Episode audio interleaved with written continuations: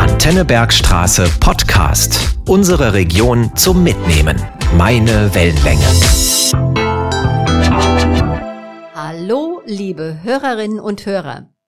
Der Tourismusservice Bergstraße organisiert in diesem Jahr zum dritten Mal die Wander- und Gewinnaktion Rauf auf den Burgensteig.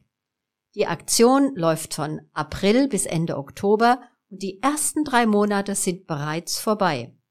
Antenne Bergstraße begleitet diese tolle Aktion natürlich auch im Juli, rechtzeitig vor Beginn der Bergsträßer Sommerferien mit einem neuen Podcast. Mein Name ist Jasmin Mölter und ich bin nicht mehr so ganz der Burgensteig-Neuling, weil ich schon viel über den Burgensteig erfahren habe. Heute haben wir wieder die Expertin zur Seite.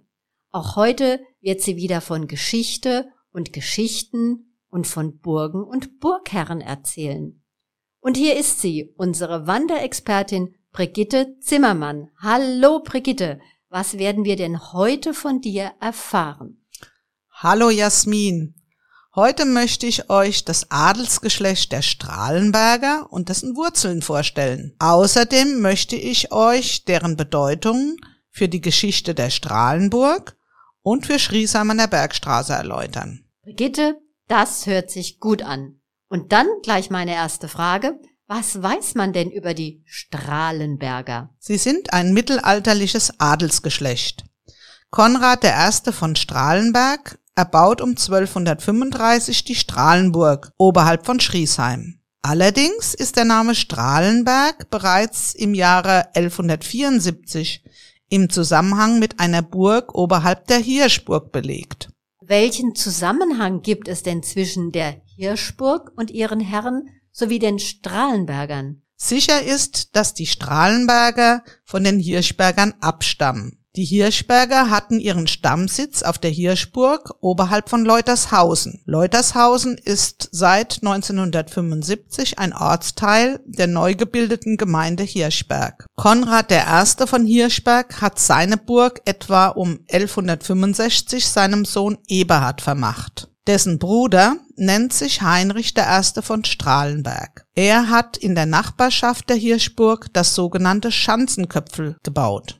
Aber warum haben die Strahlenberger dann im 13. Jahrhundert oberhalb von Schriesheim eine neue Burg gebaut? Konrad I. von Strahlenberg, Enkel des Konrad I. von Hirschberg, ist Vogt des Reichsklosters Ellwangen. Er verwaltet in und um Schriesheim die klösterlichen Ländereien. Zwar besitzt er Anteile an der Hirschburg und am Schanzenköpfel, doch beide Burgen sind zu weit weg von Schriesheim.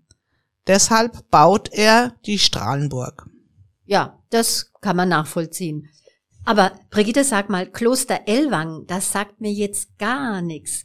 Was kannst du denn hierzu berichten? Das Kloster entsteht um 764 in der Nähe des württembergischen Alemannendorfs Ellwang. Diese Benediktinerabtei ist 814 unter König Ludwig dem Fromm, einem Sohn von Karl dem Großen, zum Reichskloster aufgestiegen. 1460 wandelt der Papst das Kloster in ein Stift um. Noch heute prägen die Sakralbauten das Elwanger Stadtbild. Apropos Kloster. König Ludwigs Sohn, Ludwig der Deutsche, findet seine letzte Ruhe in der Benediktinerabtei des Reichsklosters Lorsch, womit wir wieder an der Bergstraße mit ihren Klöstern und Burgen sind.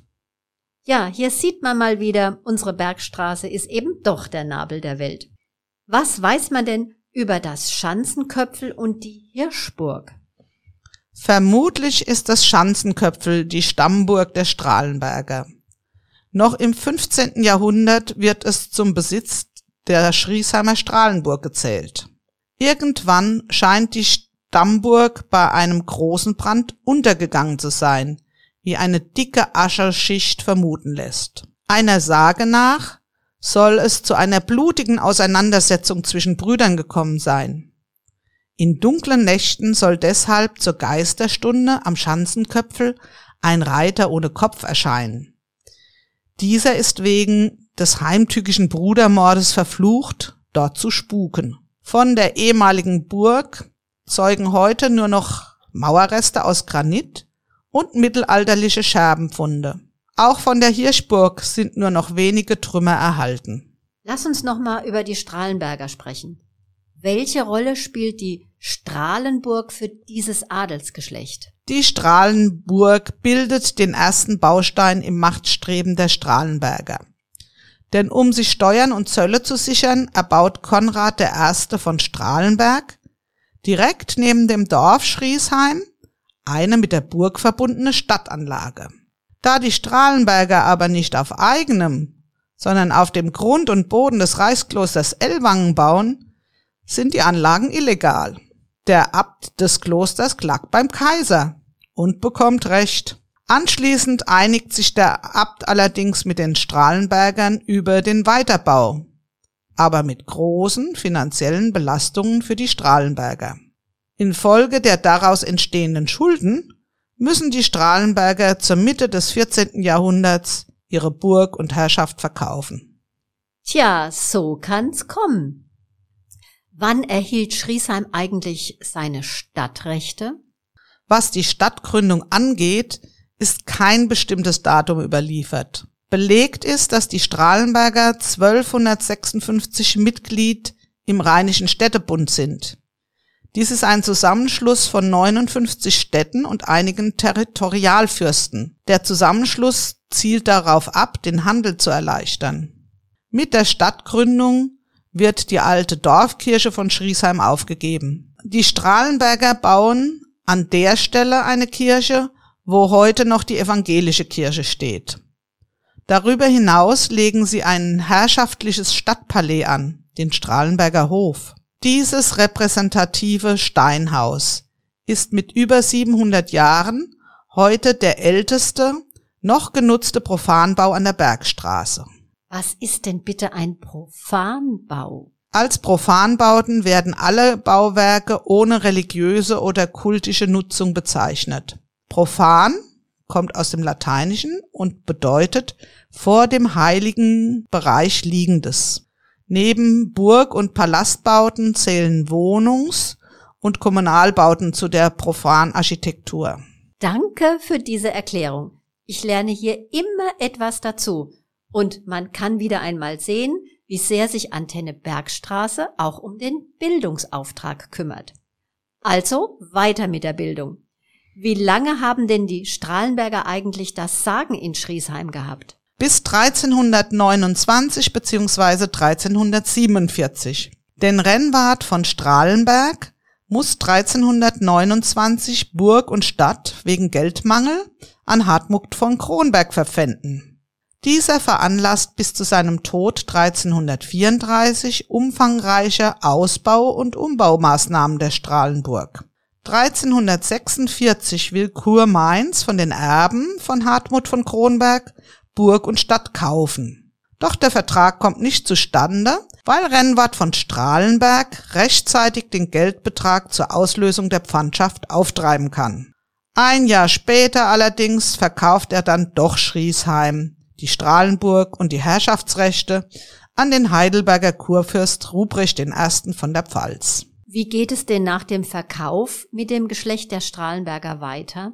Der letzte Strahlenberger aus der Hauptlinie ist Hans, der Sohn von Siegfried. Er wohnt auf der benachbarten Schauenburg oberhalb von Dossenheim und steht im Dienste von Kurmainz. Als er 1404 stirbt, kann seine Witwe Adelheid von Zollern noch ein lebenslanges Nutzungsrecht für den Strahlenberger Hof in Schriesheim durchsetzen. Eine Seitenlinie der Strahlenberger, die um 1200 nach Frankfurt ausgewandert ist, besteht noch bis 1426. Als Ratsherren und Schöffen bestimmen sie in Frankfurt das Stadtgeschehen mit. Durch Geldgeschäfte, Wein- und Tuchhandel kommen sie zu Wohlstand. Eine Straße in Frankfurt mit dem Namen Strahlenberger Weg erinnert an das ehemals gut 80 Fußballfelder große Strahlenberger Lehen.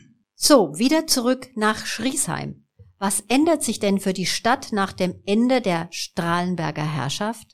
Zunächst genießt Schriesheim unter Kurfürst Ruprecht I. weiterhin alle Stadtrechte. Nach dessen Tod 1410 erbt sein jüngster Sohn Otto von Moosbach die Stadt und die Burg. Dieser tauscht sie aber mit seinem Bruder Stefan von Waldenz Zweibrücken. Da Stefan 1459 diesen Besitz für 4000 Gulden ans Franz von Sickingen verpfändet, entgehen Burg und Stadt dem Krieg zwischen Kurmainz und Kurpfalz.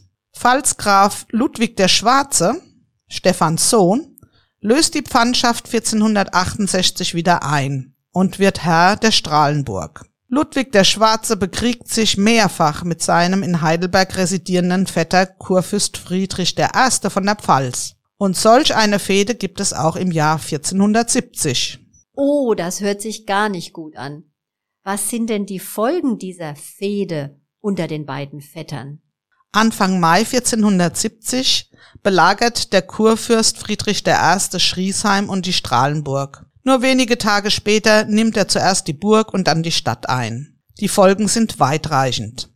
19 Edelleute und 30 Fußknechte geraten in Gefangenschaft. Der Kurfürst lässt 16 Fußknechte im Neckar ertränken weil sie ihm gegenüber eidbrüchig gewesen sein sollen. Von den Bürgern fordert er viele Gulden und sämtliche Weinvorräte für den Verzicht auf das Niederbrennen der Stadt. Im Friedensvertrag von 1471 muss Ludwig der Schwarze die Strahlenburg und Schriesheim an den Kurfürsten abtreten.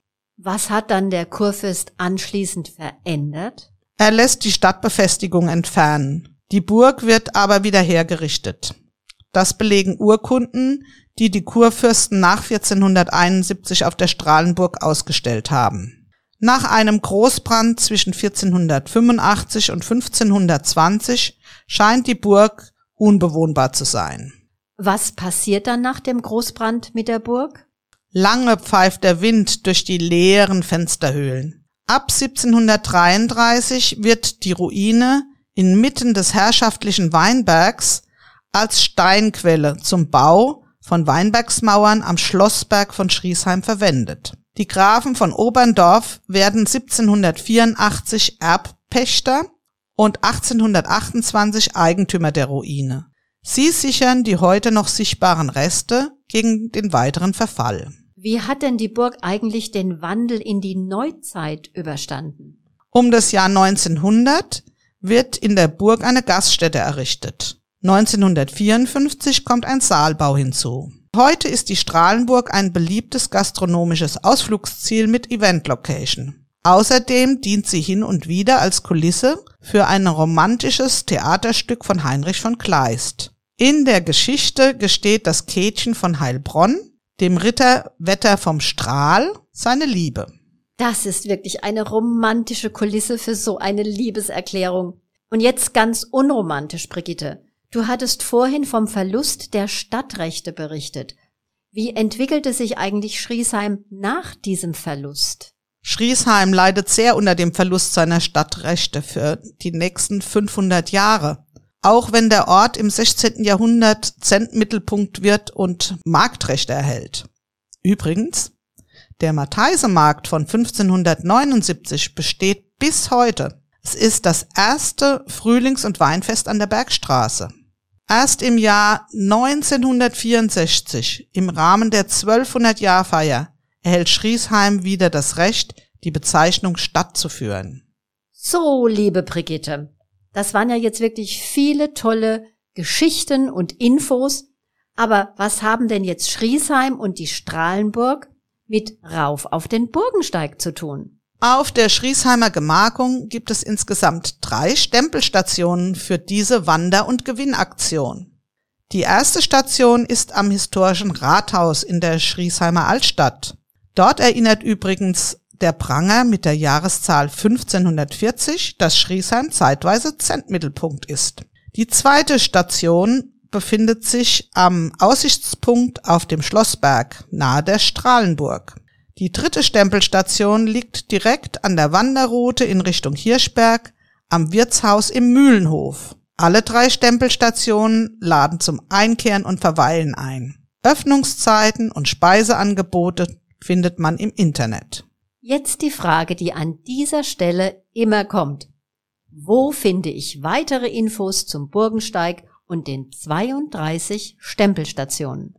Auf der Seite www.burgensteig-bergstraße.de findet man Infos zur Aktion und zu den 32 Stationen. Sie befinden sich an den Zubringerwegen oder direkt auf dem Burgensteig. Um beim Gewinnspiel rauf auf den Burgensteig mitzumachen, muss man sich an einer der 32 Stationen einloggen und sich registrieren. Wer sich an weiteren Stationen einloggt, hat mehrere Gewinnchancen.